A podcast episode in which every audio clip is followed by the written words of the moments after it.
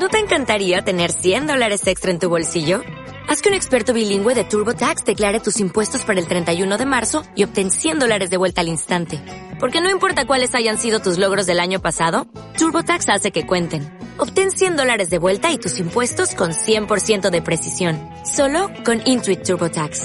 Debes declarar para el 31 de marzo. Crédito solo aplicable al costo de la presentación federal con TurboTax Full Service. Oferta sujeta a cambios o cancelación en cualquier momento. Tomé una decisión. Eran muchísimos e intentaban abrir las persianas y golpeaban las paredes, gritándome. Y entonces llegaron los zombies. Era tan temprano, tan temprano. Arderás por esto.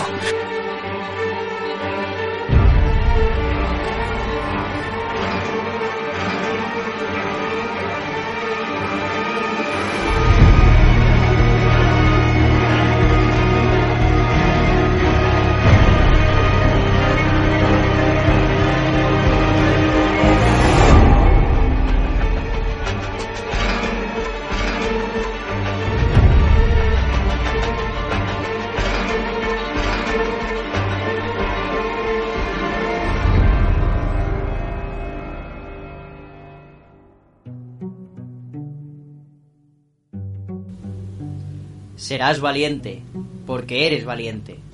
Enfrentamos un grave desafío, y a la suerte. Nuestras vidas, nuestra forma de vida, están en la cuerda floja, como una frágil copa sobre un cable. Muy alta sobre el asfalto, y pedimos que no llueva bajo un cielo encapotado. Y sin embargo, sonrío. Lucharemos y sangraremos, y sin embargo, sonrío. Nos enfrentaremos a hombres, algunos empujados a sus roles por las circunstancias, otros asesinos, desesperados sedientos de sangre. Terminaremos con todo ello. Es nuestra carga hoy, es nuestra pena, y sin embargo sonrío. Dejaremos a nuestros seres queridos para recorrer un camino peligroso, saliendo de la paz para entrar en la guerra, y sin embargo sonrío. Porque extraeremos gloria de la roca de la pelea, honraremos y protegeremos la vida en una tierra de muertos, y ganaremos. Confíen en el rey, ganaremos. Yo sonrío, río, y me regocijo de este día. Porque en este día unidos por el propósito y la visión, somos de un solo corazón y mente. En este día somos uno. Aquí comienza Arderás por esto.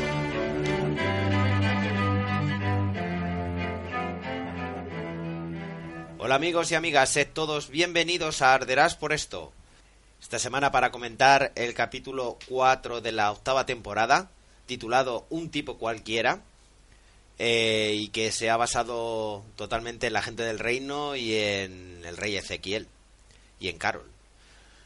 Me acompaña como cada semana en esta homilía para todos nuestros oyentes eh, mi compañero de fatigas, eh, capaz de soportar disparos de un calibre 50, capaz de ir en un vehículo y, y, cubrirme para que luego salga yo por detrás en una moto, capaz de agacharse detrás de un coche, detrás de una rueda y conseguir que no pinchen ninguna rueda.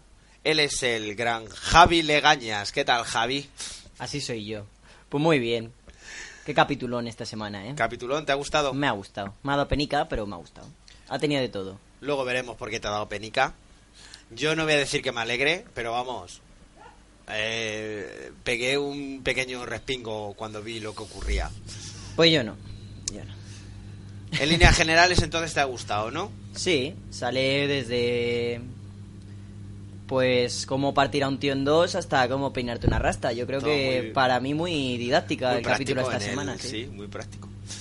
Pues yo, el capítulo me ha gustado, me ha parecido súper, súper, súper corto, que no sé si eso es bueno o es malo habitualmente, pero lo que sí que he decidido ya definitivamente es tomarme esta serie a lo que es.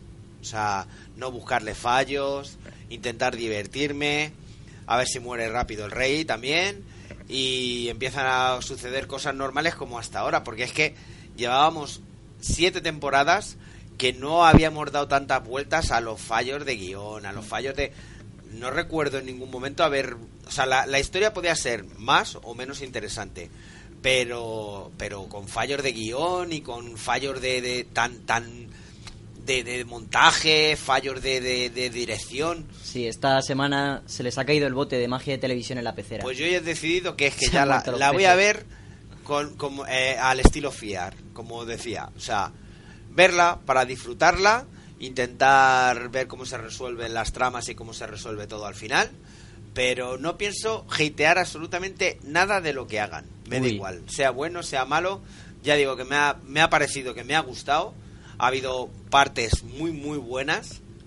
Y ya iremos comentándolo luego más adelante. A ver si ese periodo anti-hater te dura más de, no sé, cinco minutos. No, hombre, a ver, de primera me ha gustado mucho que ha sido un capítulo con, continu- con continuidad. Uy, con, con- continuidad. Y que solo ha habido una trama, porque es que ya el, el tanto para adelante va...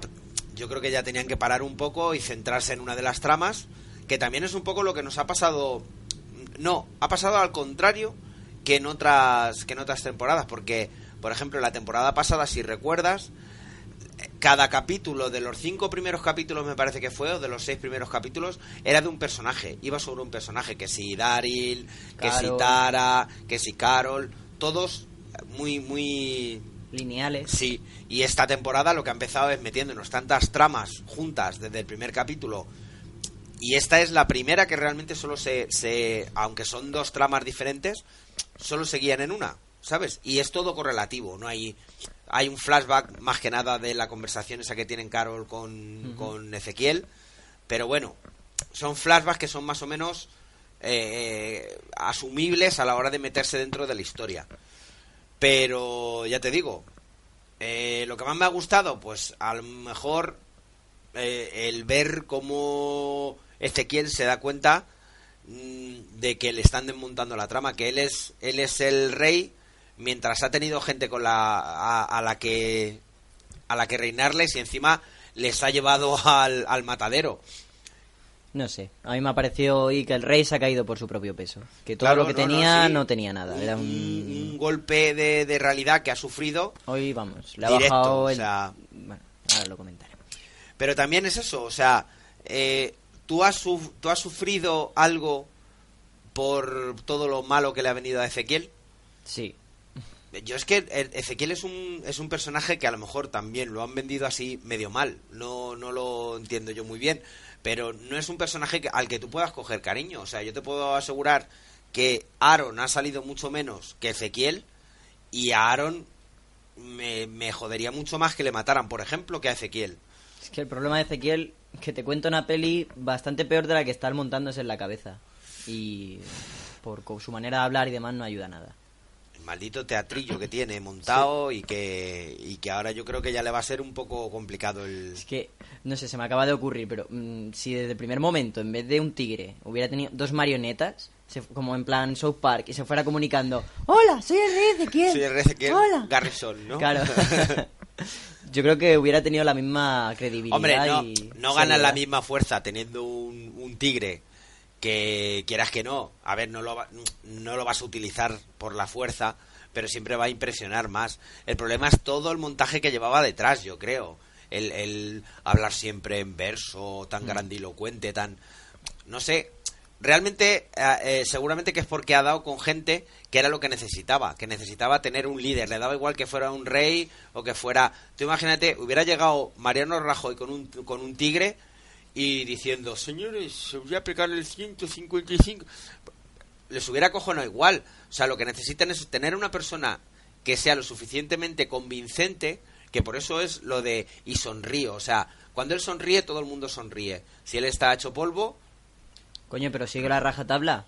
Ha muerto tu pueblo, ha muerto tu animal de compañía. si, sonríe, joder, tío, pero merluzo, acabas de ver sonríe. que has, has llevado a toda tu gente a tu mata, al no matadero. digas, no digas que hay que sonreír cuando Ya. has sangrado y cuando has luchado, porque pero es es que, el ahora problema tienes es que no dar, luchado este el problema tío. es que ahora tienes que dar la cara con, con la gente que quería, o sea, los, los padres, los esposos, los hijos, todos lo, lo tienes que darles la cara a la hora de volver y explicarles a todos cómo es posible que solo hayáis sobrevivido tú el primero, Jerry, bueno, a lo mejor es más, más lógico, pero que solo hayas sobrevivido tú cuando nos has dicho que todo iba a salir bien, que íbamos a ganar, ¿sabes? Ese, ese es el problema de cuando tienes unas convenciones tan grandes y que consigues arengar a la gente y la gente se lo cree y vas a luchar para ganar, porque te lo está diciendo tu líder.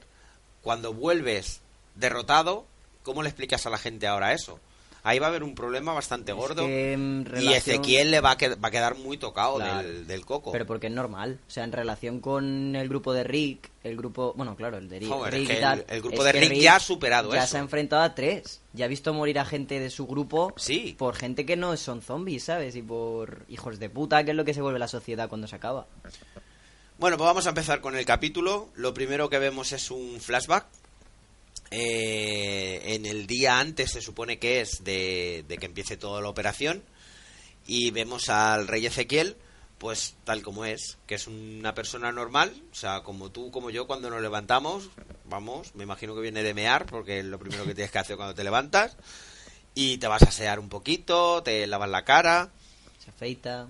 Pero le estás viendo una cara normal. O sea, hasta que no empieza a vestirse, hasta que no se pone su disfraz, entre comillas, Claro. y sonríe delante del espejo, no...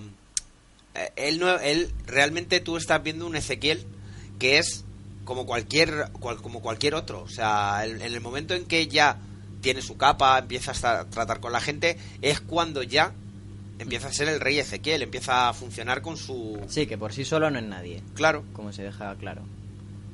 Luego vemos que el... vamos a la despedida de con el resto de la gente.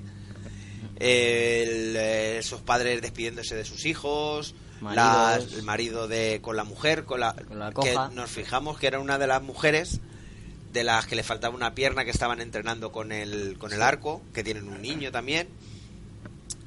Y vemos ese discurso que has leído tú al principio de al principio del programa y en el que eh, lo que más me ha gustado de ese discurso es que él también distingue, como hacía yo la semana pasada, de que hay dos clases de salvadores. O sea, hay salvadores que son asesinos natos y que ahora mismo están campando a sus anchas porque están haciendo lo que quieren hacer, o sea, lo que les gusta hacer, seguir atemorizando a la gente, como cuando no era un.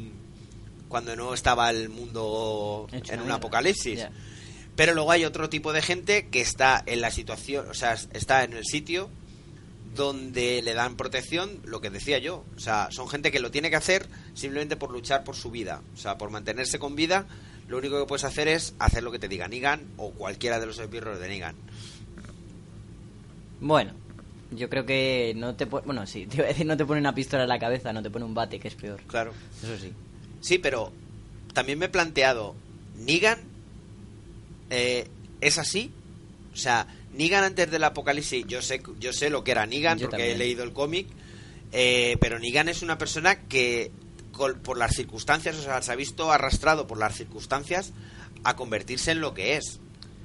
Ya, pero no creo que le costará mucho esfuerzo, ¿sabes? O sea, es la excusa que le sirvió, que este tío antes de la esta podría estar, vamos, completamente loco.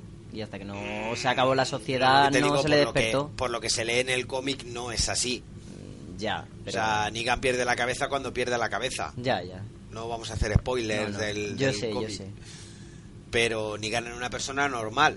Mm. Por eso te digo que al final Negan es una persona empujado por sus por las circunstancias a, a hacerse fuerte a, y a- a convertir todo el mundo que le rodea ahora mismo a su servicio. Sabes que es un poco Ya, pero Rick, que- Rick también y no va reventándole cabezas a nadie. Por ello. pero es Rick que una cosa es puede que los haya adaptarte. pasado peor. Sí, pero una cosa es adaptarte y otra cosa es eh, ya estar por encima del- Imponerte, claro, pero es que no es lo mismo. Sí, pero que vuelves entonces un poquito a lo que es lo del rey. O sea, el rey no era una persona así. Se convirtió cuando vio la ocasión de que llegaba a un sitio en el que podía ser quien él quisiera y encima le cogieron y coló, ¿sabes? Coló, dijo, hostias, ¿sabes? Ya, pero lo que te digo, llegó a su ciudad para ayudar. Sí. Ser un rey que ayuda a su pueblo, no un rey que tiene atemorizado a su pueblo y que o me traes de comer o te mato, ¿sabes? No sé. Vemos también aparecer a Siva, antes del discurso y eso, con su cadenit, con su Qué- cadena. Pero joder, está mal hecho. ¿Qué dices? Tío, cuando le acaricia el cuello, pues si le está, le está acariciando el- El casi lomo, la parte de abajo. Claro, la caricia por el pecho. Ah, Está, fa- Está está- súper el bien. tigre está bien, el efecto está muy mal montado. Pero bueno, no voy a ser hater. Está muy bien, precioso. Sale Ha quedado, bonita mm, ha quedado guapísimo, sí. Bueno, y vemos que al acabar el discurso, eh, todo el mundo hace una piña alrededor de él. Mm. Y entonces viene ese cambio de, de imagen que nos transporta al, al final del último capítulo. Eh, recordamos que les habían disparado con la Brownie M2, se llama. Lo vi el nombre el otro día porque estuvimos cuando en el grupo de Telegram, cuando acabó el capítulo, la gente empezó a preguntar, pero ¿y eso puede hacer esos destrozos de desmembrar y de... Es que son balas de 50 milímetros, o sea, de 5... Medio centímetro. De medio centímetro, o sea, es que eso te... te- vamos, todas las heridas que hay Mm. son lo más razonable. ¿Qué es lo que vemos? Vemos el plano desde arriba, vemos que hay uno con las tripas fuera, vemos un brazo desmembrado y vemos el grupo de, de gente del reino que se abalanzó encima del rey para protegerle. Y menos mal que se tumbaron encima de él para protegerle porque Yo pensé que solo se lanzaron dos. es que yo creo que si se hubieran lanzado dos nada más hubiera- les hubiera atravesado la bala perfectamente. Bueno, pues vemos que aparece el rey Ezequiel de debajo de toda la montonera. Hmm. Eh, empieza a ser un poco consciente de, de lo que de lo que ha ocurrido, o sea, de que es que los han arrasado en, en, una- en dos ráfagas, los han arrasado a todos. Él está herido en la pierna, le han, le han herido en una de las piernas, se va arrastrando porque no puede, no puede incorporarse y vemos que va dando la vuelta a los cadáveres que hay más cercanos hasta que encuentra a uno de sus lugartenientes, encuentra a Daniel, el pelirrojo. que que- ese chico es el primero que, o sea, es quien encontró a Morgan y Carol en Sí. el caballo y vamos, fue la primera persona que O sea, que vimos ya, del ya reino. han muerto los dos, Claro. porque el otro era, Era el de la, Richard. el lechero. No, sí, eso es, Richard. Mm. Con lo cual, bueno, se ha quedado muy diezmado de todas maneras. Luego al final veremos cómo está el nadie. reino, no hay nadie. El reino no hay ni el rey. Pues imagínate que eso era lo más potente de todo el, de todo el conglomerado este anti-salvadores. ¿El qué? El, el grupo del reino, se supone. Porque Hilltop estaban aprendiendo a, a manejar un cuchillo dos días antes.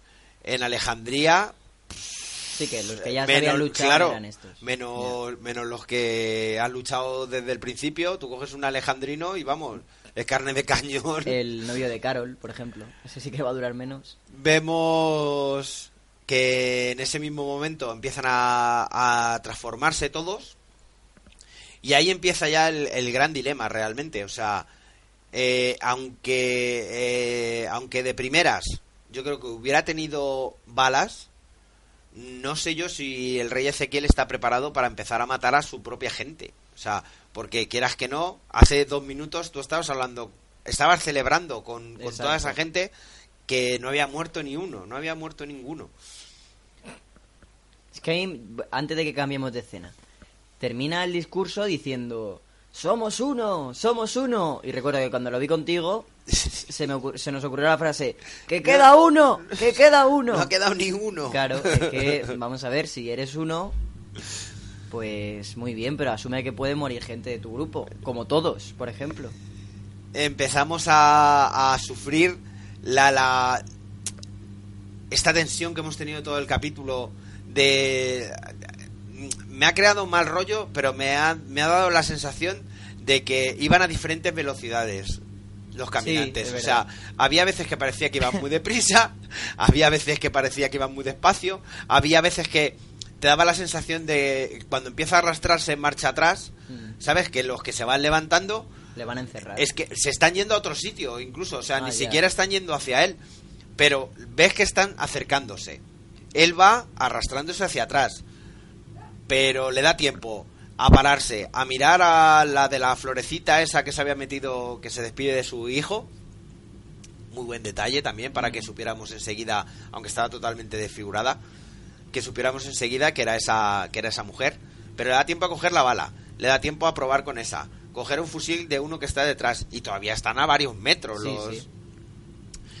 No, Y- y- bueno, sí, sí. Sí, no, sigue. No, que de todas formas es eso, que corre más un cojo que 20.000 zombies.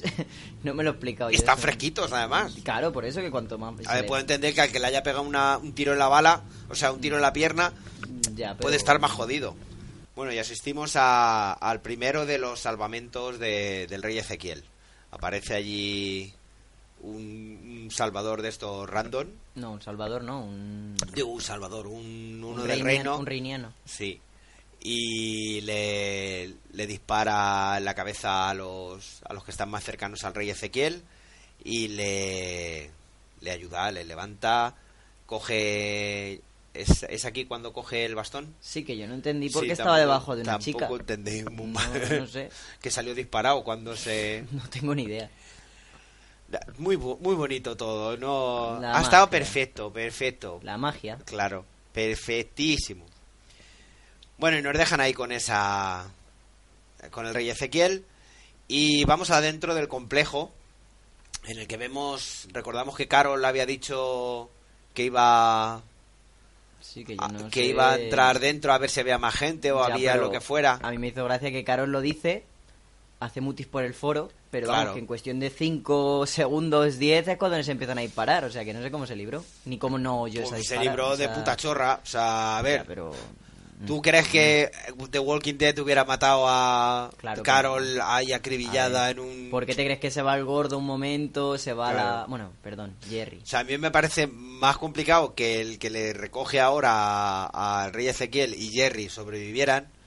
Eso sí. Que además nos hacen un troleo que te cagas porque si te fijaste hay uno de los caminantes que es cuando cuando se está viendo desde la parte de atrás Sí, que el rey un vagón de tren o algo así, me parece no que sale. que el que sale el rey Ezequiel cuando está andando hacia atrás Sí. que antes de llegar a donde la de las flores tú estás viendo a los caminantes que se van Ah, van sí. entrando en cámara y de repente aparece uno muy alto así muy oscuro y dije hostias el Jerry que se ha muerto No, yo no. pero luego revisionándolo veo que cuando están en la reunión en, en el reino hay varias hay varios tíos que son bastante altotes Mm. y debe ser alguno de esos. Pero yo dije, uy, han matado a Jerry y, y me quedé así diciendo, a ver, también es lo más lógico que hubiera muerto Jerry, o sea, si haya caído hasta el tato, lo podían haber fundido perfectamente porque tampoco estaba muy lejos del rey Ezequiel, ¿eh? Yo al Jerry le doy pocos capítulos más, pero me ha molado. En este capítulo me ha, me ha gustado, me ha caído bien. Bueno, pues a lo que íbamos. Eh, vemos a Carol en el interior del complejo, que va, va allí por los pasillos estos típicos verdes. Eh, hay muy poca luz en todos los... En el reino, Hombre, que no en Telecinco... Ya, pero bueno, todos tienen sus generadores y todos tienen algo de luz siempre. Ya, pero pondrán bombillas debajo. Vamos, ya me monto yo mi película electricista. Se ponen ahí bombillas de bajo consumo para que no consuma más de la cuenta. Bueno, y vemos a, a Carol en estado puro. O sea, se Carol mete Duty. justo hasta, hasta la ventana donde habían disparado con la metralleta esa grande, que están recogiendo los salvadores para llevársela otra vez al reino. Mm. Porque claro, allí les va a hacer falta, pero vamos. Y aquí nos sirven otra ración de magia de la televisión. Pero eso no le busques explicaciones tampoco. Se, ha pasado muy bien. O sea, Pero- ¿quién no se ha subido a un falso techo que está Sí. agarrado con unos alambres y puede aguantar a una mujer de 60 kilos cuando está preparado solo justo para aguantar tres Claro. o cuatro? No, y luego la colocación perfecta para hacer un... Claro, te- en, en 20 segundos te da tiempo a subirte arriba. Claro, calcular dónde se van a la- poner. Mover la, la, la plaqueta. Subirte arriba a unos hierrecitos que son de nada. Sí, sí. volver a poner la plaqueta justo en el tiempo suficiente de que ellos han recogido la...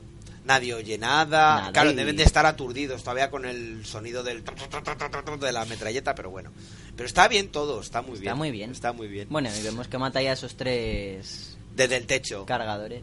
desde el techo sin mover el sin mover la plaqueta A, ver, luego yo, me, luego yo me fijé y por lo menos hay agujeros en el techo. Que sí me fijé, bueno pues meter el arma vale claro. No lo Hombre, que creemos, dentro no de la magia de la está televisión todo bien siempre se ven los está hilos. todo bien Eh, también es muy habitual que las tires una ráfaga remates a dos pegándole dos tiros en la cabeza con la pistola y tan solo tarde pues como un minuto minuto y medio en venir alguien a ver qué coño ha pasado. Hombre, pero podría ser. Eso sí que me lo encajo yo. Imagínate que desde la ventana ven algún superviviente y se ponen a disparar. Claro, y un, ahora eso un sí. tío coge y te acaban de matar a cuatro de los tuyos. Sabes que hay una persona que está armada dentro del complejo. Ya, pero, no la vas a buscar, no. Directamente vas a coger los armas, eh, el los- las armas grandes estas y vas a decir, da, déjalo. Claro. Si, total, es Carol. No, Mm, ya, pero. Joder. no sé si sabrán quién es Carol o quién no es Carol, está pero vamos. Yo dentro de lo que cabe lo veo lógico. Ay. Sí, es lógico. A ver, que, que nos quieren vender otra vez a una Carol que mata sin piedad. Pero que volvemos otra vez a las mismas, que eh, hay otras maneras de hacerlo. Te digo yo que si se hubiera quedado, en vez de subirse al techo, se hubiera quedado entre las dos neveras esas donde estaba, ellos no lo hubieran visto igual y se los hubiera cargado exactamente lo mismo. O no. Y no te hubieran creado estas dudas. Pero bueno, En fin. Carol tenía que estar muerta porque se tenía que haber quedado abajo. Eh, volvemos otra vez abajo y, y matan al... De un disparo, de repente matan al, al que estaba ayudando al, al rey Ezequiel. Y es un salvador que, que detiene al rey. ¿Te recordó a alguien en...? Yo es que he estado oyendo todos los podcasts y... eh, Sí, yo, o sea, a mí no me recordó a nadie, pero cuando lo he revisionado digo, este tío ya estaba loco antes de la puta apocalipsis. Sí, pero que, que la, la...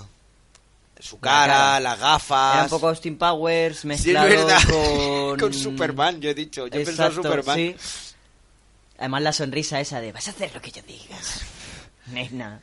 Pues le dice eso, que le va a llevar al... Que le va a llevar al santuario a, delante de, del rey Ezequiel. ¿Con quién pasó esto también el otro día? Con Morales, con Rick.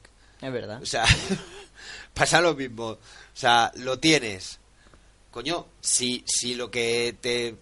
Claro, este explica un poco que lo que Negan quiere es coger a Rick, a Maggie, al rey y a... Y ya está. A los tres, nada más. Quieren al rey, a la viuda y a Rick. Para matarlos y dejarlos encadenados eh, como en, el, el- Sí, en la valla esta de... Como un premio, como un trofeo. Hmm. Pero bueno, vemos. eh, volvemos a, a Carol, que va sigilosamente persiguiendo a los que se están llevando las armas.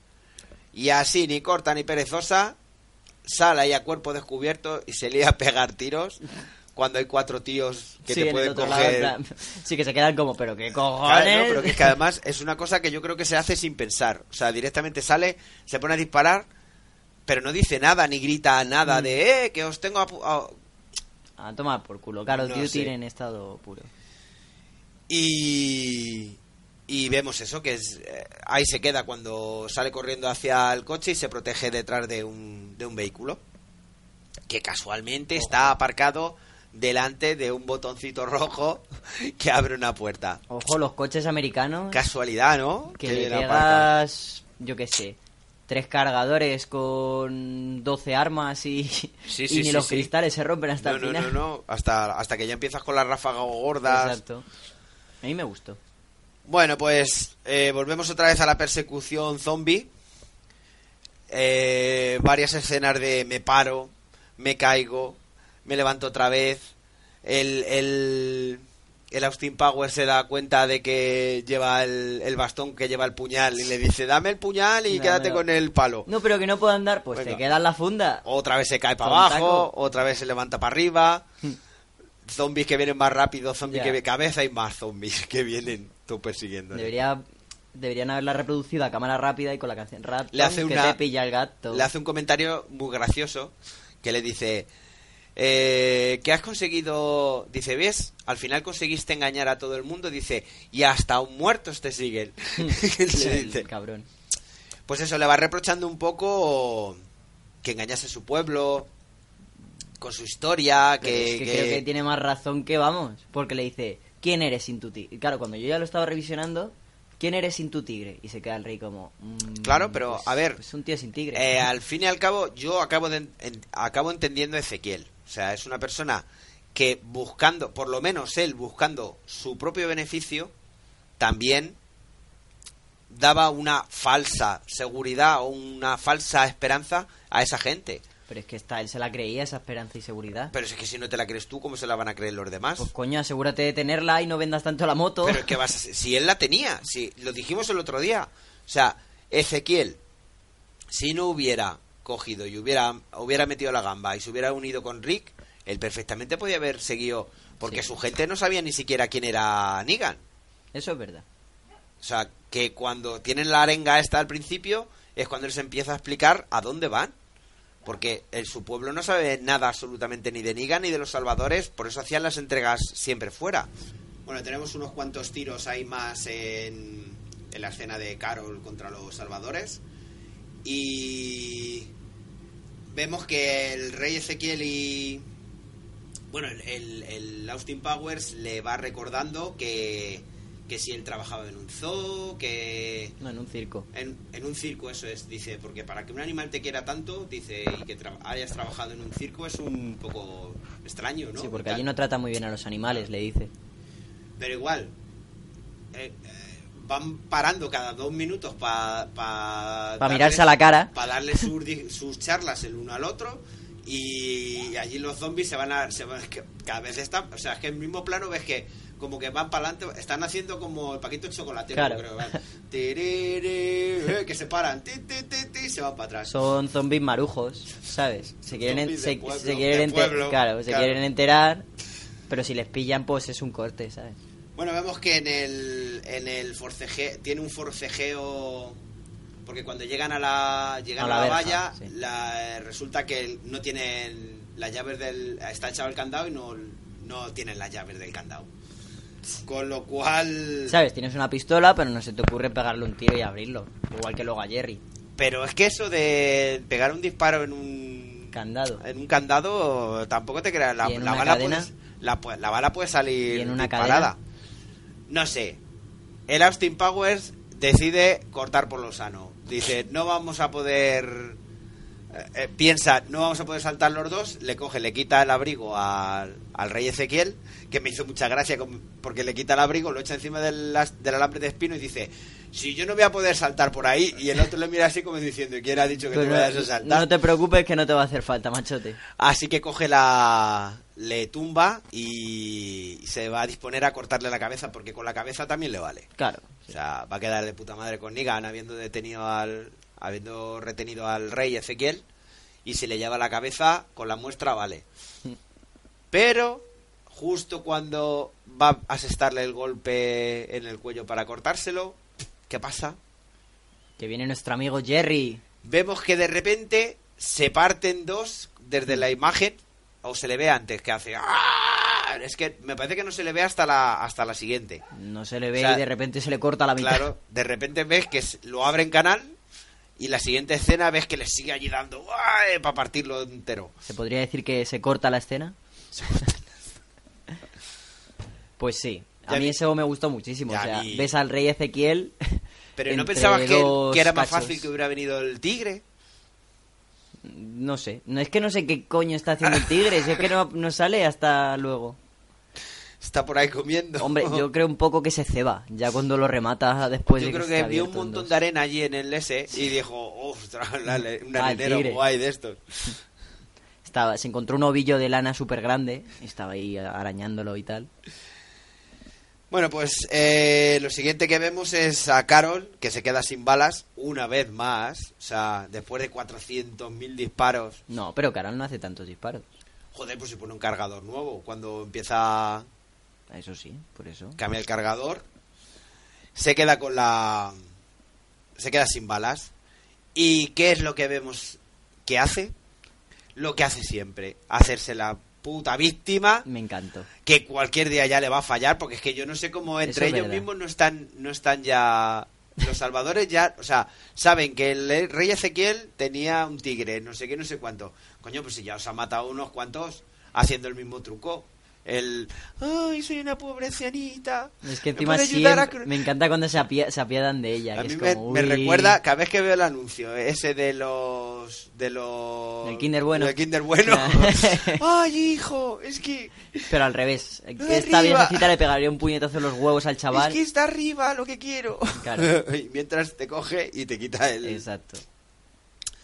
Bueno, pues ahí lo dejamos en el, eh, en el dando pena, o sea, en, la- en su actitud habitual. Que lo único que no entendí de esta escena es por qué cuelga la metralleta en el retrovisor. Yo pensé que iba Para a que disparar piense o que algo, no tienen pero- más- Ah, eso sí. pero Más armas, pero creo que la metralleta no tampoco tiene, balas, tiene claro. balas. Bueno, La magia de la televisión. para que vean que está desarmada. Porque, Claro, porque sí. les tira la pistola, se la echa por debajo del, del coche. Por cierto, antes de que se nos pase, porque es de los primeros planos, a ver, se le ve durante todo el capítulo, pero es de los mejores primeros planos que tiene. El, el último salvador que queda, el de la coleta. A mí Sí. ese me cayó bien. O El sea, Yago. no me cayó bien, pero me moló ese Se llama. Yago. Sí, pues se le da un aire a... Se llama Yago, ahora lo, ahora lo decimos. Mola, bueno, mola. vemos a Jerry que está intentando cortar la cadena. eh, o el candado. O, O a donde pueda darle. sé. Es que yo pienso que hubiera sido más sencillo coger y cortar la alambrada. O sea, Hombre, yo pienso que es que cuando le levanta del suelo, yo dije, coño, pues es que no te cuesta nada levantarle, tírale por encima del abrigo y ya está. pero como vas- Tío, Vuela, rey, vuela. Que te cagas en el otro lado. Bueno, ¿pero qué prefieres? ¿Una Yo hostia pienso o que no que es te tan coman? complicado. O sea, a ver, y menos aún, o sea, a hachazos todavía a lo mejor tienes alguna posibilidad. Que también esa es otra. Que tú le pegas cuatro hachazos a un candado y luego intenta abrirlo con una puta llave. No, hombre, ya. El candado no vale para nada. Pero Ah, hostia, claro, luego verdad, no había no caído en eso. intentes coger y hacer palanca con un cacho de madera con algo de metal, porque ¿qué es lo que ocurre? Que se Que parte. se rompe. Jerry, también es un poco la desesperación, porque cada vez están más cerca. mm, Ya, pero... Que me, parte el culo cuando le dice, le da el, le da el cetro, el bastón ese, y le dice, se da la vuelta y ve que vienen los zombies y dice, permítame un segundo, y se va a meterle Bueno, déjamelo. sí.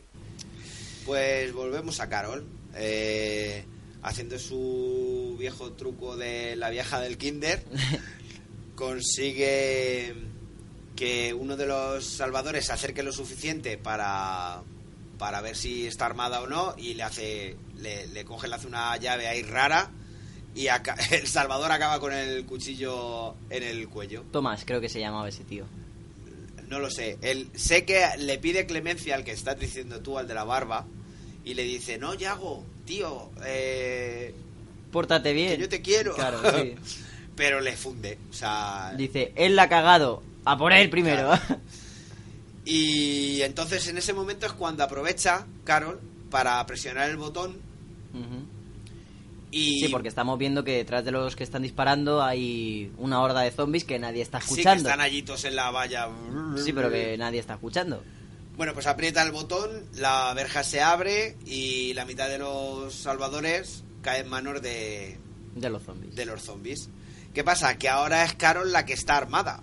Porque coge el arma del Thomas este y no... Coge el arma del Thomas y empieza a disparar sabiendo ya que ellos están prácticamente sin balas y que encima tienen a los caminantes a la espalda. O sea, Sí. Con lo cual se, esconden jodidos. detrás de un coche y ella desde el otro lado les dice eso, que están sin balas, que esto lo pueden sol- solucionar, que lo único que quiere es llevarse las armas, tal y cual, Pascual, pero ¿a quién ve al otro lado de la valla? A Jerry y a Ezequiel. Pasando las canutas.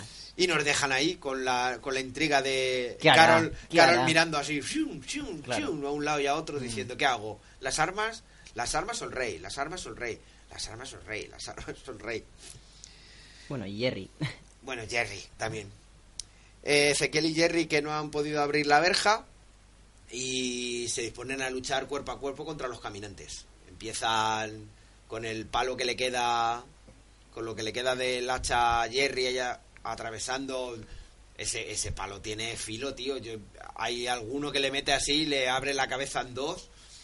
Hombre, me lo puedo medio creer, porque se ha partido el palo, está ahí un pelín resquebrajado, un poquito de filo debe tener. Pero vamos, para matar a los 200 que se cargan antes de que venga Carol, no. Y entonces nos meten, antes de que se resuelva esa escena, eh, nos meten esa, ese flashback con esa charla entre Carol y Ezequiel. Que a mí me gustó mucho esta charla, eso sí. Sí, lo que pasa que es un poco... Tampoco nos aclaran nada. Yo creo que esta charla ya la habían tenido A ver, Carol y... no es que aclaren, pero es que te demuestra un poquito cómo es cada persona. Te dice, yo ya he peleado antes, el rey Ezequiel. No. Sí. Dice, ¿cómo que? Dice, ¿con quién? Dice, en el bosque. Con un ladrón. Dice, bueno, y nos enfrentamos Sí, acabó yo y Shiva.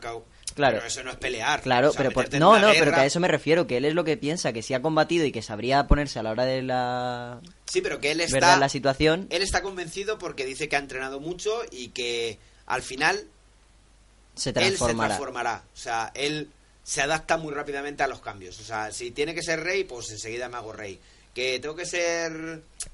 Y además, te- lo único que no había oído yo hasta ahora era lo de que cuenta otra vez lo del zoo y que en principio él no iba a entrar en la jaula a ayudarla. Mm. Pero lo valoró y dijo, "Mm, soy una persona que no he hecho nada en mi vida, que no he tenido oportunidad de demostrar y dijo que ese era el momento y dio el paso. Y entonces fue cuando cambió.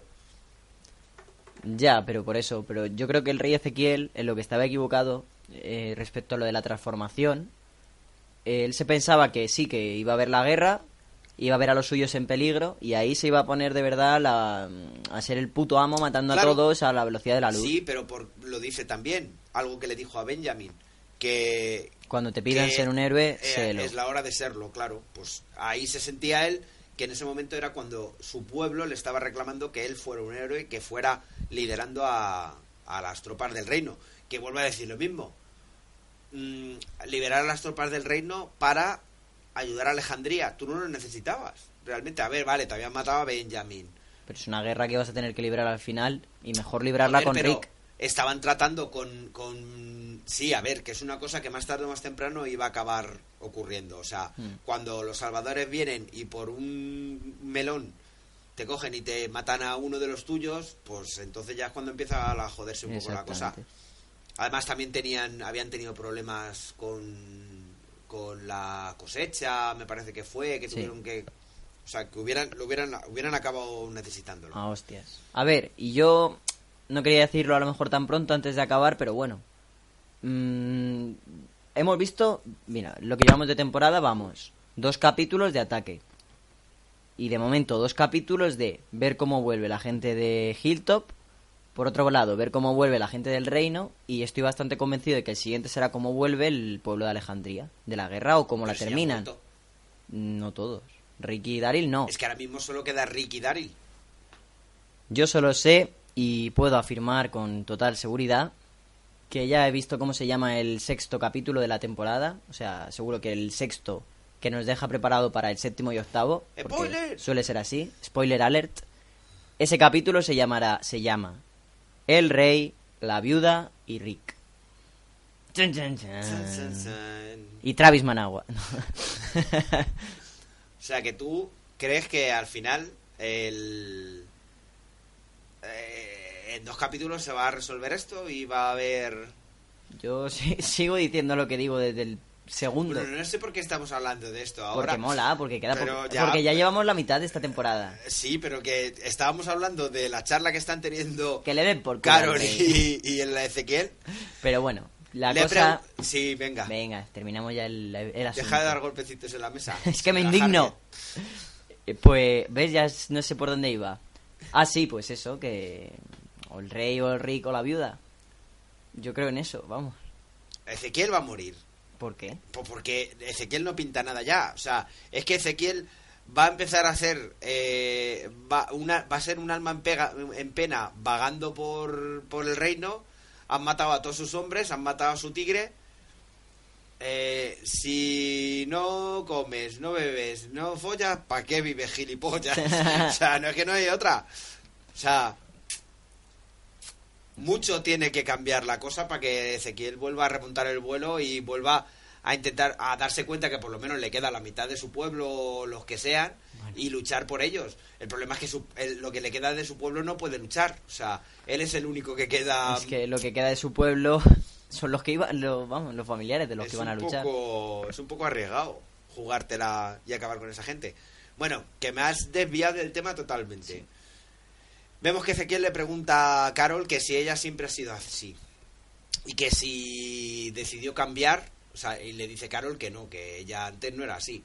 Y entonces él dice que si decidió cambiarla, que, si, que, que, que decidió ella misma, por sí misma y por las circunstancias, cambiar. Y volverse en una Carol of Duty. que tampoco lo veo yo tan caro los Duty. O sea, es una persona también más variable que el, que el clima. O sea, hoy eh, soy una asesina en serie, mañana me coge, me come la oreja al Morgan y, y no quiero matar a nadie. Pero luego cuando necesito matar a alguien, me hago la vieja del... Del, Del visillo. del- no, la vieja como... Ah, la del de Kinder bueno. La del Kinder Ah, vale. bueno y mato a todo lo que se me plante por delante. No sé. Yo creo que Carol está empezando a sufrir un poquito trastorno de personalidad. Bueno, vemos que Carol eh, ha decidido y ha decidido ayudar a Ezequiel. Le había cogido al Thomas este, cuando cae abajo, hay un manojo Sí, de llaves. Claro, Ah, la llave. Lo normal también, eh, tú te encuentras un... Qué gracia me hizo cuando coge las llaves. ¿No viste cómo se las guarda? No. Que mueve así la muñeca y se las pasa como si fuera una pulsera. Pero vamos, total de Hombre, vieja. esa- esas cosas como mejor se llevan es así. claro, porque no, no, no. vas a tener la Pero mano cuando me- tienes que andar disparando. Me hizo muchísima gracia. Bueno, eh, consigue abrir el candado a la primera.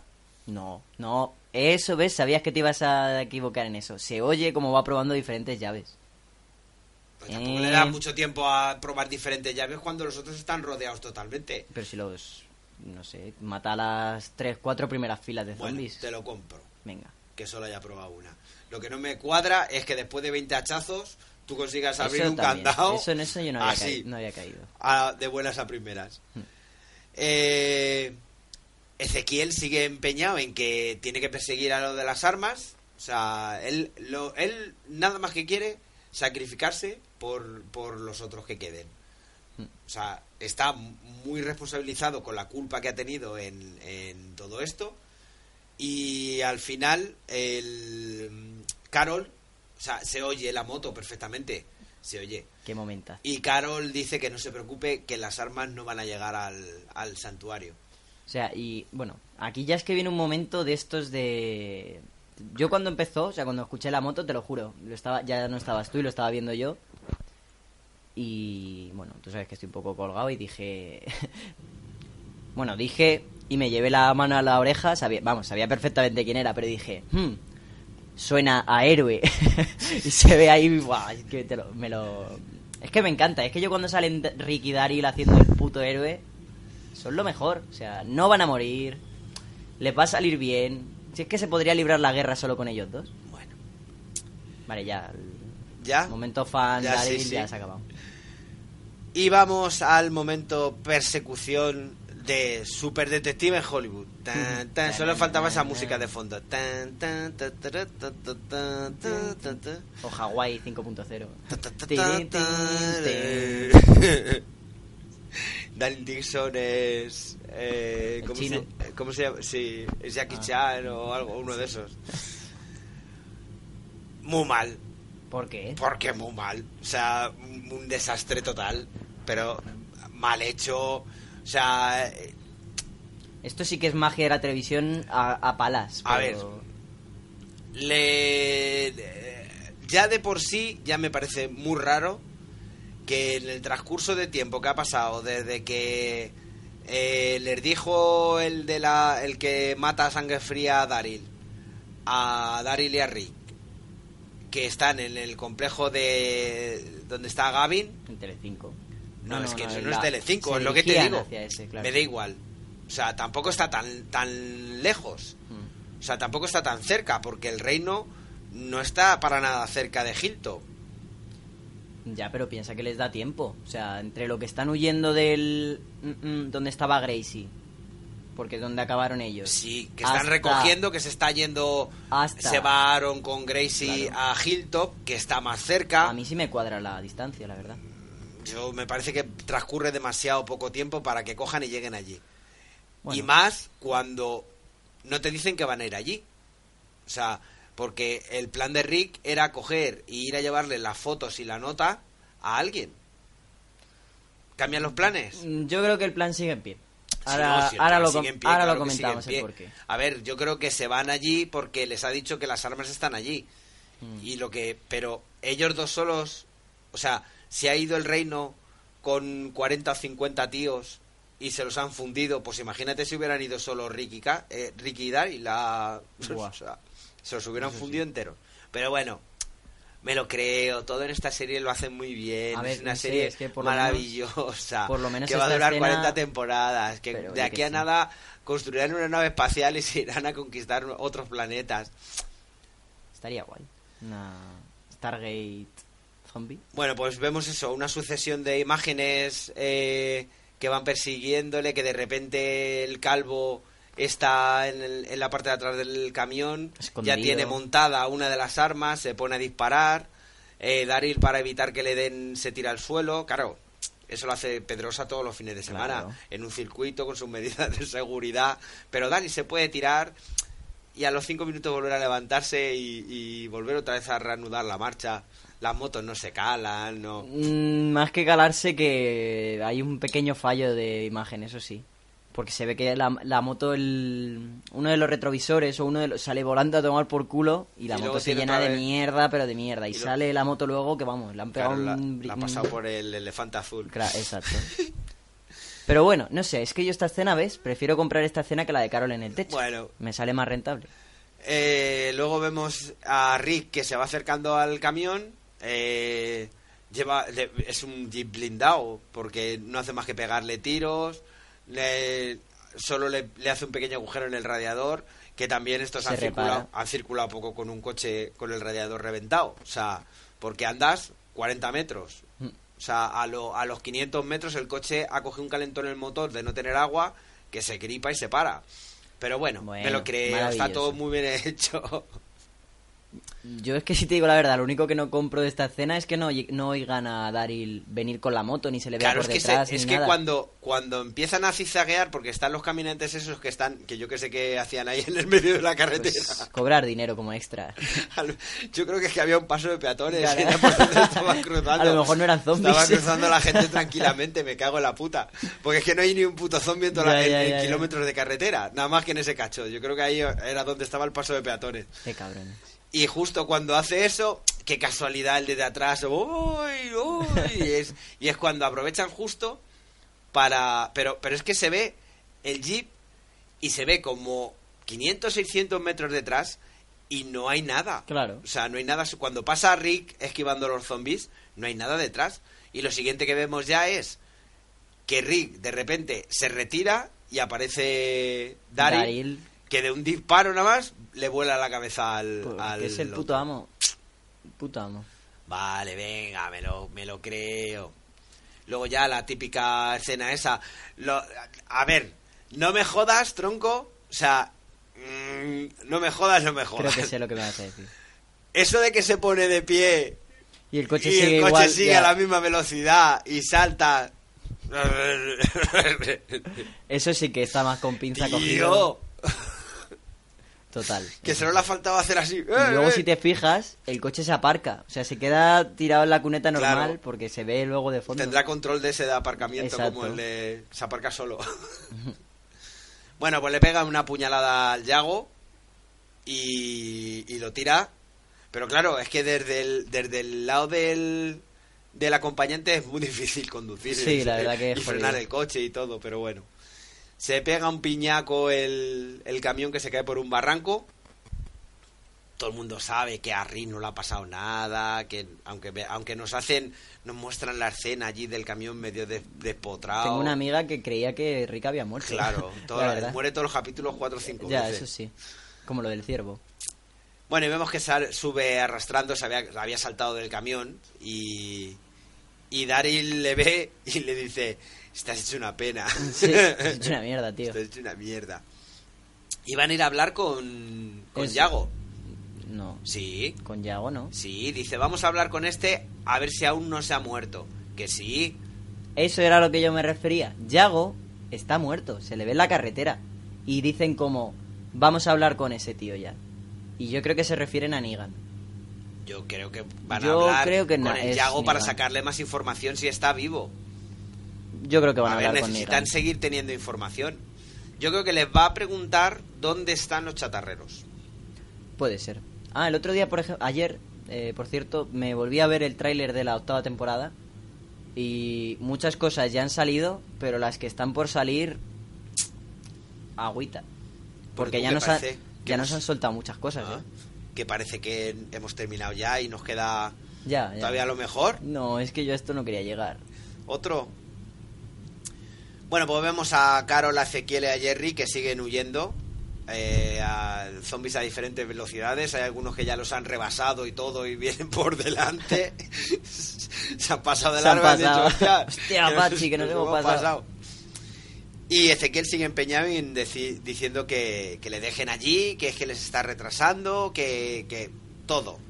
Sí, pero es la típica, dejadme aquí. No, espera, que me pillan, llévame contigo. Claro, es la, es la épica. eso, Pero ahí, por ejemplo, sí que te tengo que dar la razón. Lo que has dicho antes de la valla, de tirarle por encima a Jerry. Coño, está herido, no le lleves a, no le lleves a rastras. Coge, échatelo al hombro, Eso es. o montátelo a caballito, o cualquier cosa. Claro, los zombies se van a descojonar viendo a un bigardaco que te cagas con el otro con la rasta. Ahí botándole la Pero rasta. tío, es que el- el- si te está jugando la vida, yo creo que da un poquito igual que se rían los zombies de ti. O te vean y digan, dice, "Eh, viene el rico, ya tiene caballo, carro tercero. Claro. Bueno, llegan a un a un desagüe de un no sé de dónde vendrá de la misma Yo creo que del santuario. de la misma central, pero que el santuario está a tomar por culo, Bueno, tío. da igual. Que ese es... ¿Cómo van? A ver, el rey Ezequiel tiene un agujero en la pierna. ¿Cómo se van a desplazar desde donde están hasta el santuario? Pero si les iba a llevar al santuario Austin Powers. Pero cogerían un coche o algo, tío. El santuario está a tomar por saco. Además, si lo verdad. dice el Austin Sí, que necesitan algo con ruedas. es. Yo creo que ese desagüe es el desagüe del complejo donde están. Yo lo que sé es que ese desagüe es donde sale el nombre de Seth Gillian en la cabecera Ya, de. pero la entonces no tiene nada que ver.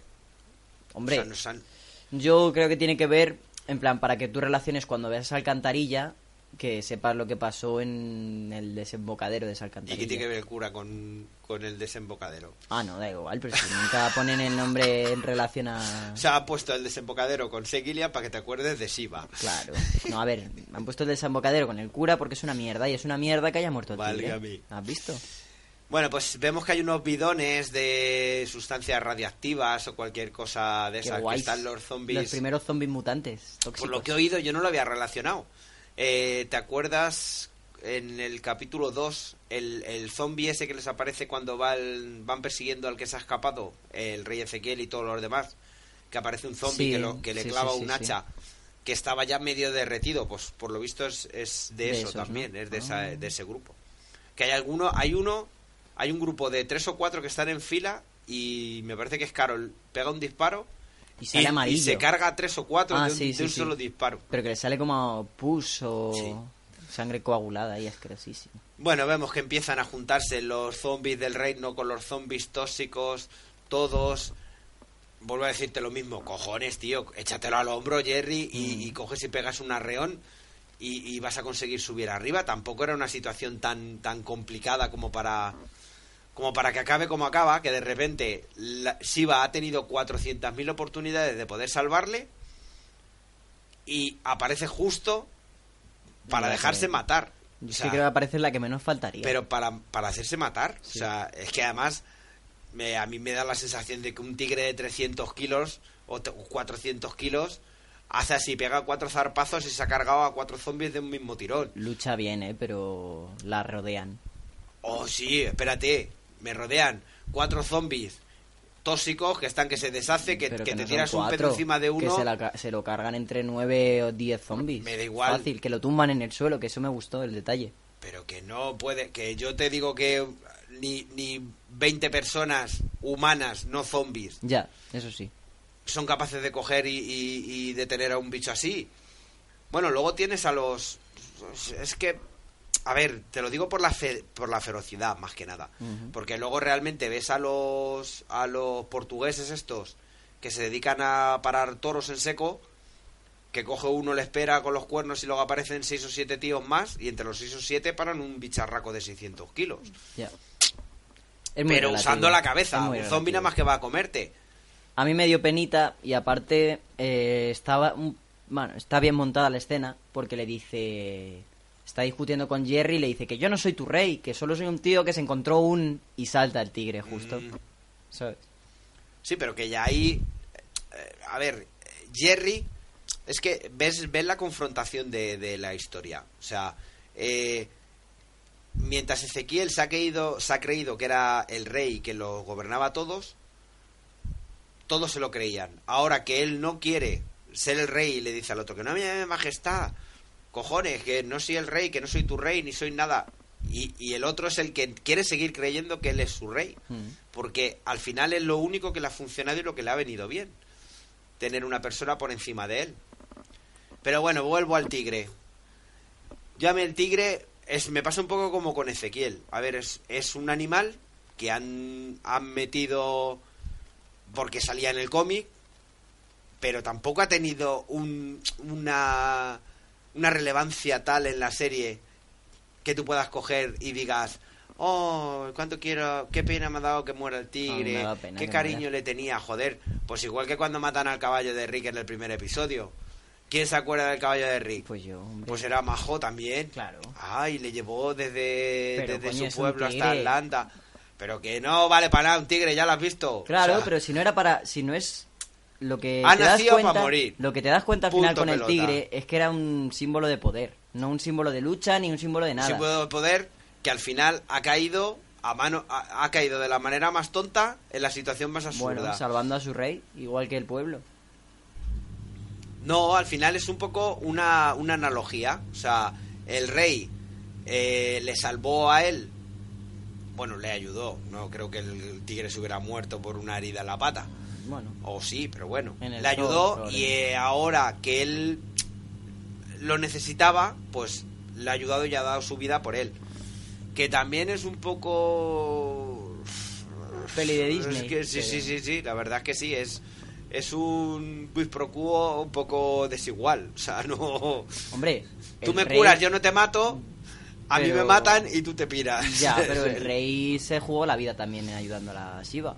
Ya, eso sí, ahí sí. No sé, a mí me dio mucha penita cuando murió el tigre. O sea, yo hubiera preferido. Bueno, es que me vais a llamar un poco A mí me loco, pero. Me la peló. Hubiera preferido que hubiera muerto el rey, que Shiva se hubiera perdido peló. y no hubiera vuelto a salir. Totalmente me la peló.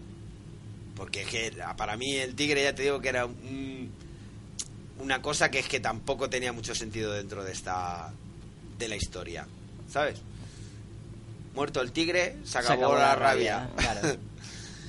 Bueno, y vemos la escena final que es eh, cómo llegan los tres los tres su- supervivientes Sí. al reino. Igual, yo no sé cuánto tiempo habrá pasado. El rey Ezequiel ya no necesita a ninguno de los otros dos para llevarle, ya anda perfectamente. A ver, eso yo sí me lo explico. Se va, se va progresivamente adaptando al dolor. Y Claro, demás. si descansas y si te paras, Eso es verdad. si vas andando, lo único que haces es empeorar la situación, pero bueno. No lo creemos. Aquí en esta serie todo lo hacen bien. Ya no Mm, vamos a ser hater en más este de- capítulo esas yo cosas. es el que veo excesiva magia de la televisión. Y vemos la, la cara que se les queda a los, a los supervivientes del reino Sí. cuando ven que solo aparecen ellos tres. El rey Ezequiel no puede ni articular palabras, siquiera de, del, del disgusto, iba a decir, pero bueno, no es que, es un- no es que sea un disgusto, es, es una frustración total de decir, eh, he, he dicho a mi gente que íbamos a ganar y vuelvo derrotado totalmente. Han matado a todos mis soldados, han matado a mi tigre, Pero es que es lo he que perdido está la mal. tarjeta de crédito, El móvil se me ha roto. se me ha roto la pantalla. Pero vamos a ver, es que a mí lo que no me gusta es el pesimismo. O sea, empezamos sonriendo y acabamos llorando. No. Han muerto todos los tuyos ya, pero has conseguido la misión. ¿Tu misión está cumplida o no está cumplida? Está cumplida. La de Pero Maggie ni también. siquiera lo sabe. ¿El qué? Ni siquiera sabe si han. Si han- las armas. Claro. Ya, pero. Se lo Carol imagina, te dijo ¿no? que sí, es que Claro, sí. no. Si Carol te dice que te tires por un puente, te tiras. Pues seguramente. O que le des el kinder de arriba de la Claro. estantería, también se lo da. También se lo da. Pues nada, hasta aquí hemos llegado. Nada, pues a ver qué nos depara el capítulo de la semana que viene. Yo, Yo- ya te digo que seguro que es como acabaron la guerra en Alejandría. No, ya te digo yo que no. Ah, no, no, en verdad que yo he visto ya el tráiler. He visto el tráiler y he visto el inicio del capítulo que lo pusieron en exclusiva para para la, la gente de AMC, suscriptores de AMC, Anda. y está subido en YouTube. Son tres minutos y pico y te deja, vamos, entre eso, el- los sneak peek esos que ponen, el No sé, yo es que no sé lo que suben porque nunca me informo el de nada. tráiler del, del capítulo. Sí. Con eso ya sabes casi perfectamente eh, de qué va a ir el, el capítulo. No voy a desvelarlo. El que quiera verlo, mira en YouTube y ya está. Y antes de empezar con los comentarios, os voy a pedir, por favor, eh, que entréis en Twitter en la cuenta de El Cura Legañas. Me parece que si pones El Cura Legañas sale, si no es arroba El Cura Leganas. Y votéis, bueno, votéis, es que no sé si va, os va a dar tiempo cuando lleguéis. Pero vais a ver eh, que hemos propuesto tres animales eh, a- para que sustituyan a, Así va. a Shiva, eh, porque claro, toda esta serie siempre tiene que tener algún animal. A ver. Así que he decidido. Eh, he hablado con los guionistas, porque como tenemos contactos con la gente de. AMC, y nos han pasado las cuatro. Las, las cuatro posibilidades, o sea, los cuatro posibles animales que pueden meter eh, próximamente en The Walking Dead. Así que he puesto. eh, el primero de todos es Paco el ornitorrinco. Pues bueno, podéis votar por Paco el ornitorrinco. Eh, Paco es un ornitorrinco que Jerry guardaba celosamente en su habitación en el reino. Y ahora sin Siva, pues eh, Jerry la ha sacado a la luz. Concretamente en el episodio 8x7 va a aparecer cuando al ver que Ezequiel está totalmente desmoralizado, pues eh, se lo enseña y le dice, eh, este va a ser la nueva Siva, la nueva, el- el- el la nueva mascota del reino.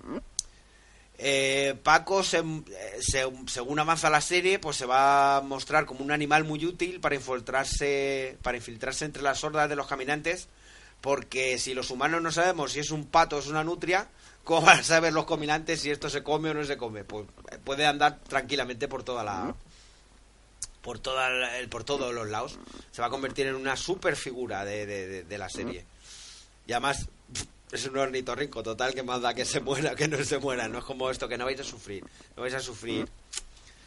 Luego está Rafaela la oveja. Eh, Rafaela la oveja era de la misma granja de Tábita. Y cuando pues sus destinos se separaron cuando un grupo de wolves atacó la granja mataron a todos los animales que tenían dos patas y dejaron escapar a los de cuatro. Ha estado sobreviviendo varios meses caminando por los pastos de, Atlanta hasta que, fíjate que curiosamente, eh, no ha aparecido, pero la congresista, volviendo de un viaje a Washington, se la encontró. La metió dentro de Alejandría y eh, no ha salido ninguna escena de ella, pero realmente está siempre por la zona donde tienen enterrados a la peña.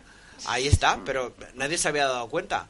Así que a partir, seguramente a partir del, del episodio 8x10 empecemos a verla y se va a convertir en, en una fuente de lana cojonuda para todo, para todo, para todo el grupo de Rick. Bueno, luego está Pepa la Cebra. Eh, Pepa la Cebra concretamente está en Hilltop. En los alrededores de Hilltop, para ser más exactos. Eh, no nos han contado, pero Gregory era un, era un tío de estos que se dedica a hacer safaris. Y justo le pilló el apocalipsis volviendo, volviendo de un safari en Kenia. Había capturado una cebra y, y estuvo cabalgando por ahí con ella mientras ha durado el apocalipsis Desnudo. hasta que llegó a Hilltop. Pero claro, allí tampoco tenía mucho sentido tener una cebra, así que la, la dejó suelta por ahí. Pero Gregory ha vuelto a Hilltop no por nada, ha vuelto por la cebra, lógicamente. O sea, y yo creo que nos va a dar mucho juego. También nos gustaría mucho ver a Eugene montado encima de la cebra, que, que probablemente a partir del capítulo 8 por 13 empecemos a verlo más habitualmente. Y, y a mí me hace mucha ilusión también ver una cebra de Walking Dead. Bueno, y por último ya podéis votar a Willy el Unicornio. Willy el Unicornio es, eh, es de Cal.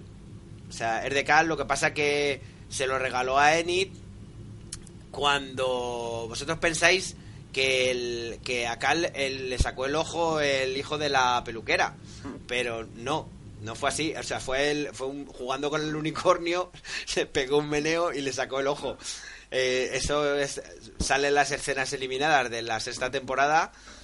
Eh, es un contenido muy oculto, hay que buscarlo bastante bien, hay que dar al play FF eh, marcha atrás y grabar a la vez y entonces aparece la escena en la que el unicornio le saca el ojo a, Cal.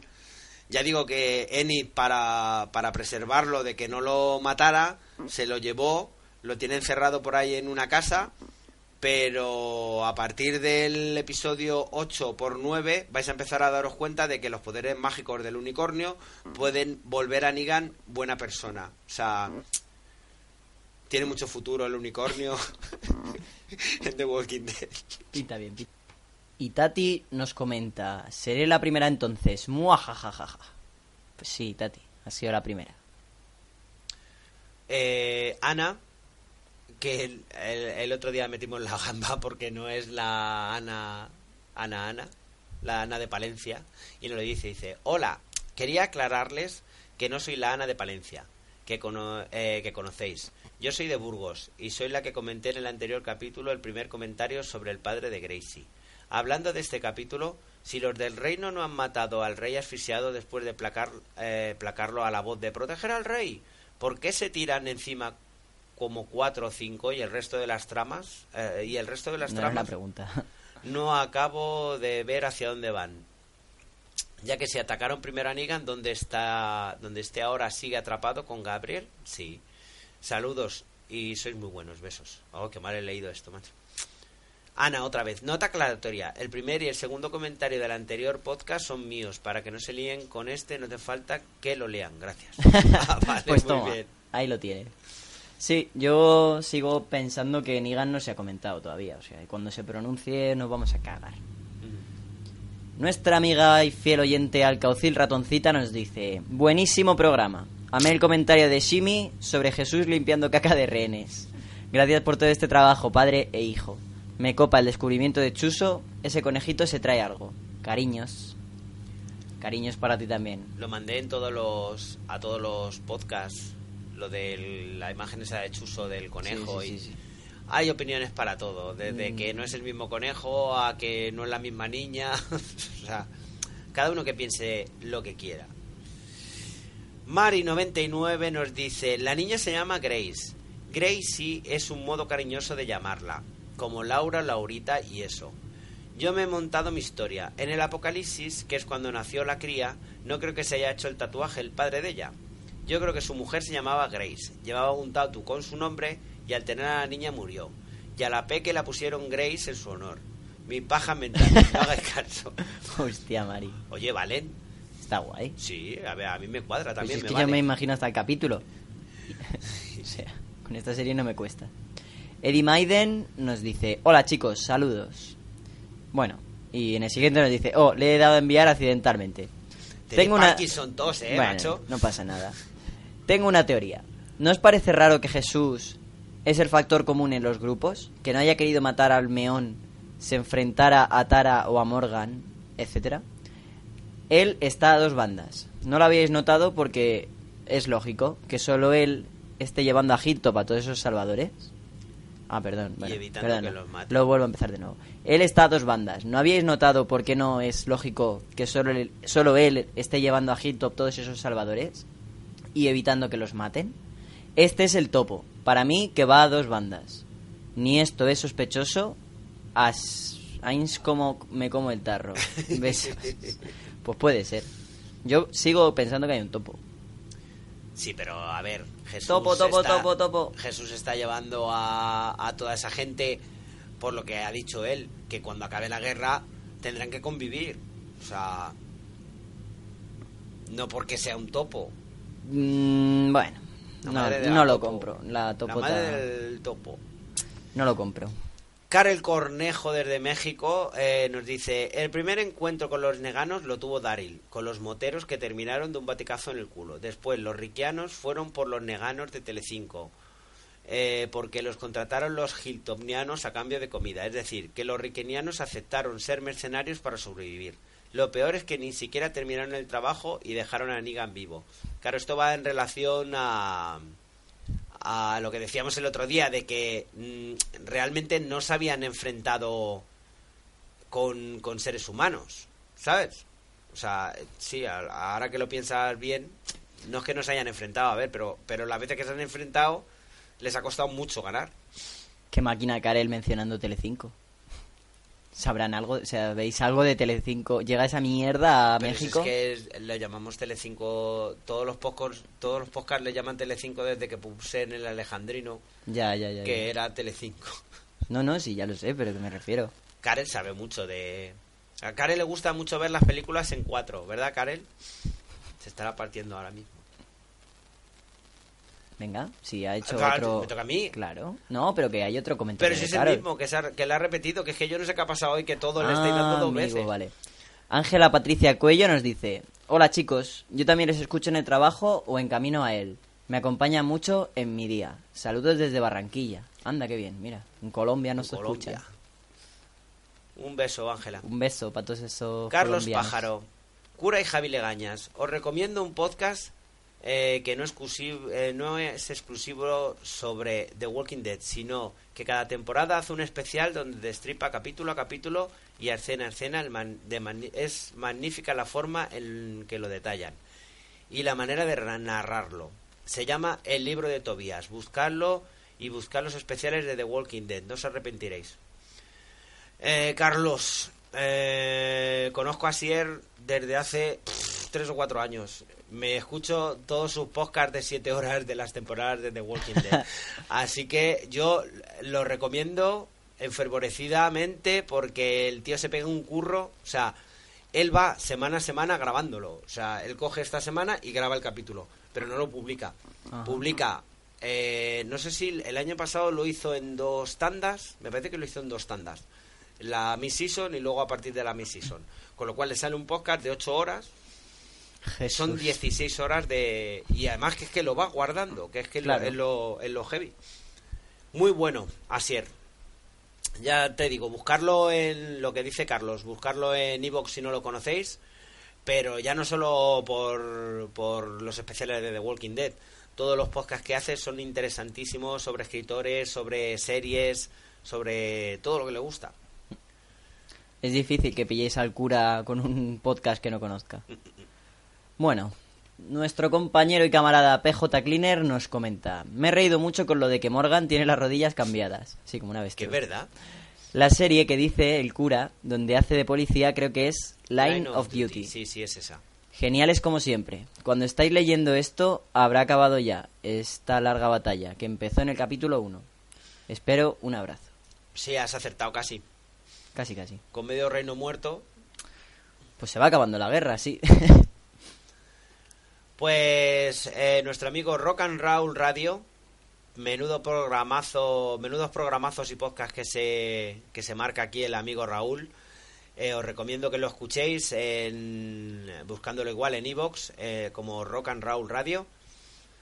Y nos dice, jajajaja, ja, ja, ja, buena revisión del capítulo 3, os dejaré comentario del cuarto. Por cierto, gracias por la promo, sois unos crack. Por cierto, tenéis vuestros temas dedicados en la C. Gracias. Muchas gracias, Raúl. Muchas ya gracias, Raúl. escuché, vamos, ya he escuchado todos los cuatro podcasts que, que tienes publicados. ¿A cuál mejor? Con una música acojonante. O sea, es que tengo que decir acojonante, porque no, no- no tiene otro apelativo. ya te he mandado la, ya te he mandado para la D, ¿eh? Haz lo que sea por metérmela. La canción. Eh, eh, eh, eh, por Dios. Bueno, Thomas Men nos dice: ¡Qué buenos! Me encantaron, los descubrí esta temporada, pero ya soy fan. 100%, abrazos desde Madrid. Ole, Otro para ti, tus men. Más men.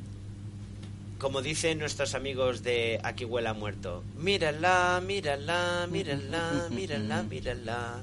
Cristina Álvala. bueno, Pater, espero que a partir de ahora y con la muerte de este capítulo puedas ver la serie sin jetear tanto. Ya, yo ya lo he dicho, ya, ya no soy hate, ya no soy hater, para nada. Me encanta esta serie. Que dure 40 años más. Yo como siempre disfrutándola. Saludos a ambos. A ver cuándo vuelve Gabriel. Para el 5... Aquí lo está, aquí lo- Bueno, yo sí lo sé, pero... Mejor no digo nada. Maybe. Te pasa como cuando en Padre de Familia dicen: Vas a ver Breaking Bad y te lo, te lo vas a recomendar a todos tus amigos y te va a encantar. voy a ver Breaking Bad y me va a gustar y a todos mis amigos, no sé qué. La magia de la televisión. Rock and Roll. Rock and Roll nos dice, en- en- ya en referencia al capítulo de esta semana. En mi opinión, el mejor episodio de los que van hasta ahora. Gran Jerry en acción, partiendo algafotas. Gran Carol, buen final con Daryl y Rick al ataque. Triste muerte de Shiva. No, la han explotado todo lo que podrían haberlo hecho. Pero supongo que el CGI sale caro. Y hay que invertir en balas. Gran episodio en general, esperemos que siga así. Preparando el programa de la D, con sorpresita. Saludacos de Rock and Roll, vuestra radio del rock. Y spin-off de, de zombies tóxicos, ya. Pues sí, Raúl, pues sí. Un abrazo. Muy bien, y muchas gracias. Judío pelotudo ajeno al tiempo, Leo. El mejor podcast de The Walking Dead que escucho todas las semanas. Y ya estáis, o sea, si no, si no escucháis ajeno al tiempo, zombie cultura popular, o sea, eso es seriedad. Eso es, o sea, el, el episodio de hoy, o sea, el, el podcast de esta semana, solo escuchar los dos primeros minutos, cómo se expresa, cómo cuenta el paralelismo de la vida de cualquier persona normal a la del rey Ezequiel cuando se despierta, es que ya solo merece la pena eso.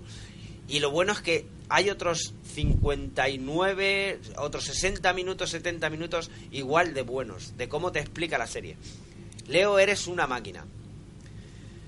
Voy a anticiparme a dos cosas que seguro van a comentar. Carol logra abrir el candado para rescatar a Jerry y Ezequiel, casi sin buscar la llave. Les cuento que para entrar a mi trabajo tengo que abrir 14 candados que se abren con la misma llave.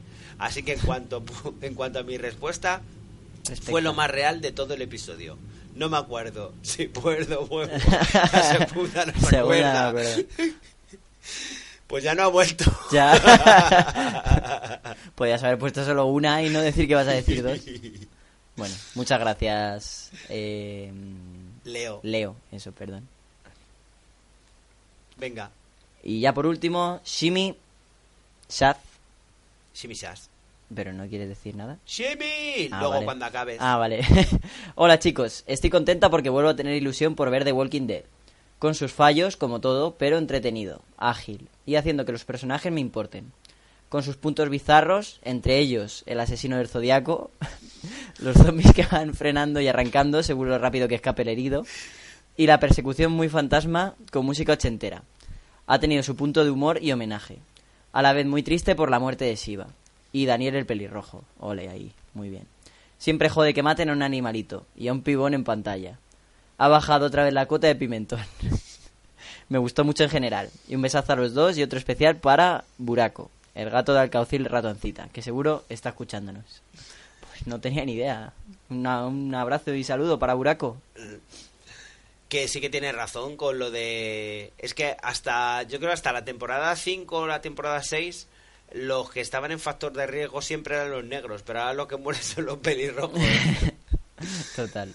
Quiero darle un beso enorme a Simi. Eh, me mandó un mensaje por el grupo del Telegram, que tenemos muchísimo contacto a través de él, y nos, nos dio un mensaje de, de lo, lo que le había hecho sentir el, el episodio pasado, que nos puso muy contentos a los dos.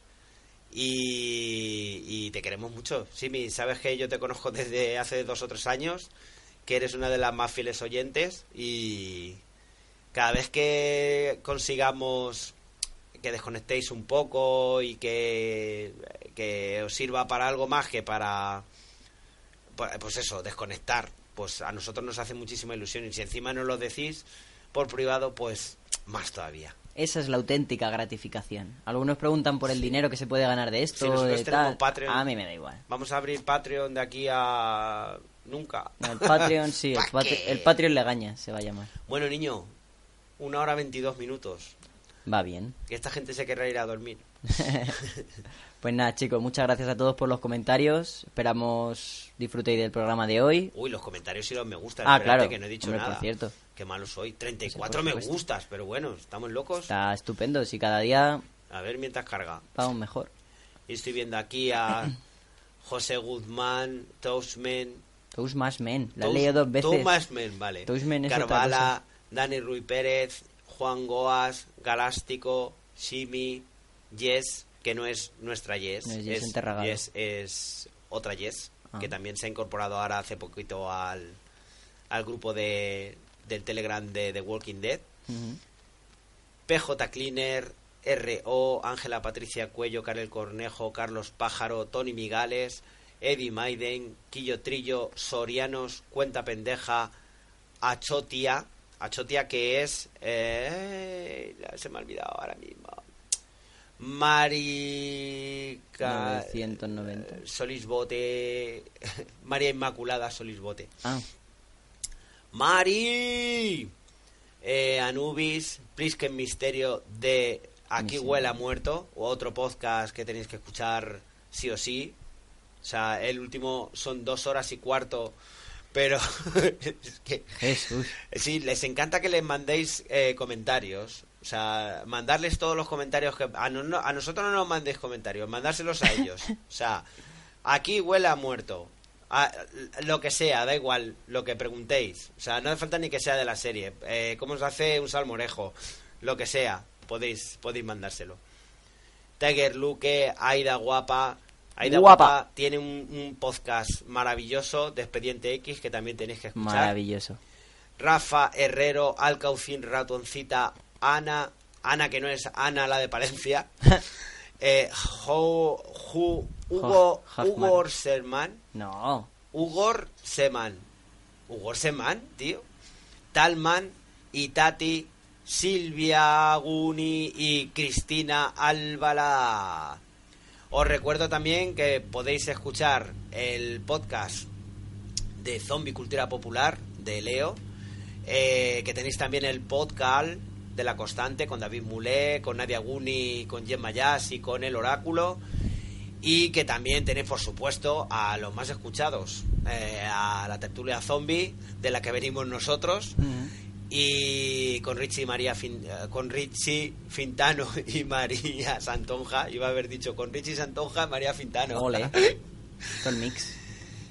Y nada, si conocéis algún podcast sobre The Walking Dead en castellano, ya os lo he dicho. Eh, mandármelo por Twitter, mandármelo por correo electrónico si queréis. O dejándonos un comentario o, en iVoox. o al mismo correo de Arderás por esto, que de vez en cuando miro. O sea, me- cuando si algún día me. Lo mira siempre que sale la serie. Claro.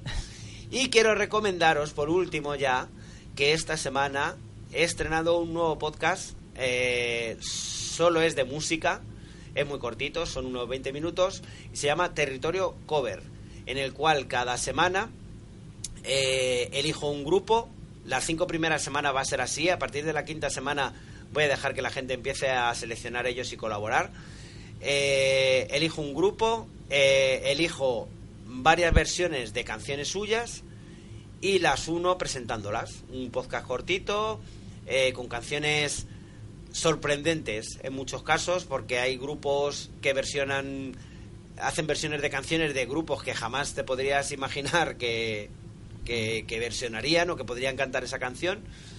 Pero bueno, si queréis buscarlo en Evox, se llama Territorio Cover. Está la promo y el primer episodio se lo he dedicado a Metallica. El siguiente programa saldrá el lunes 20. Eh, y si queréis saber de, de qué va a ir, pues tendréis que escucharlo, porque no voy a hacer spoilers. Así que nada, eh, muchas gracias por escucharnos. Nos oímos la semana que viene otra vez con el episodio 8x5. Y muchas gracias por acompañarme, Javi. De nada, hombre. Gracias a ti por siempre invitarme. Y nada, que tengáis buena semana en general y no se os coma la lengua al gato. Podéis ir en paz, sin vergüenzas.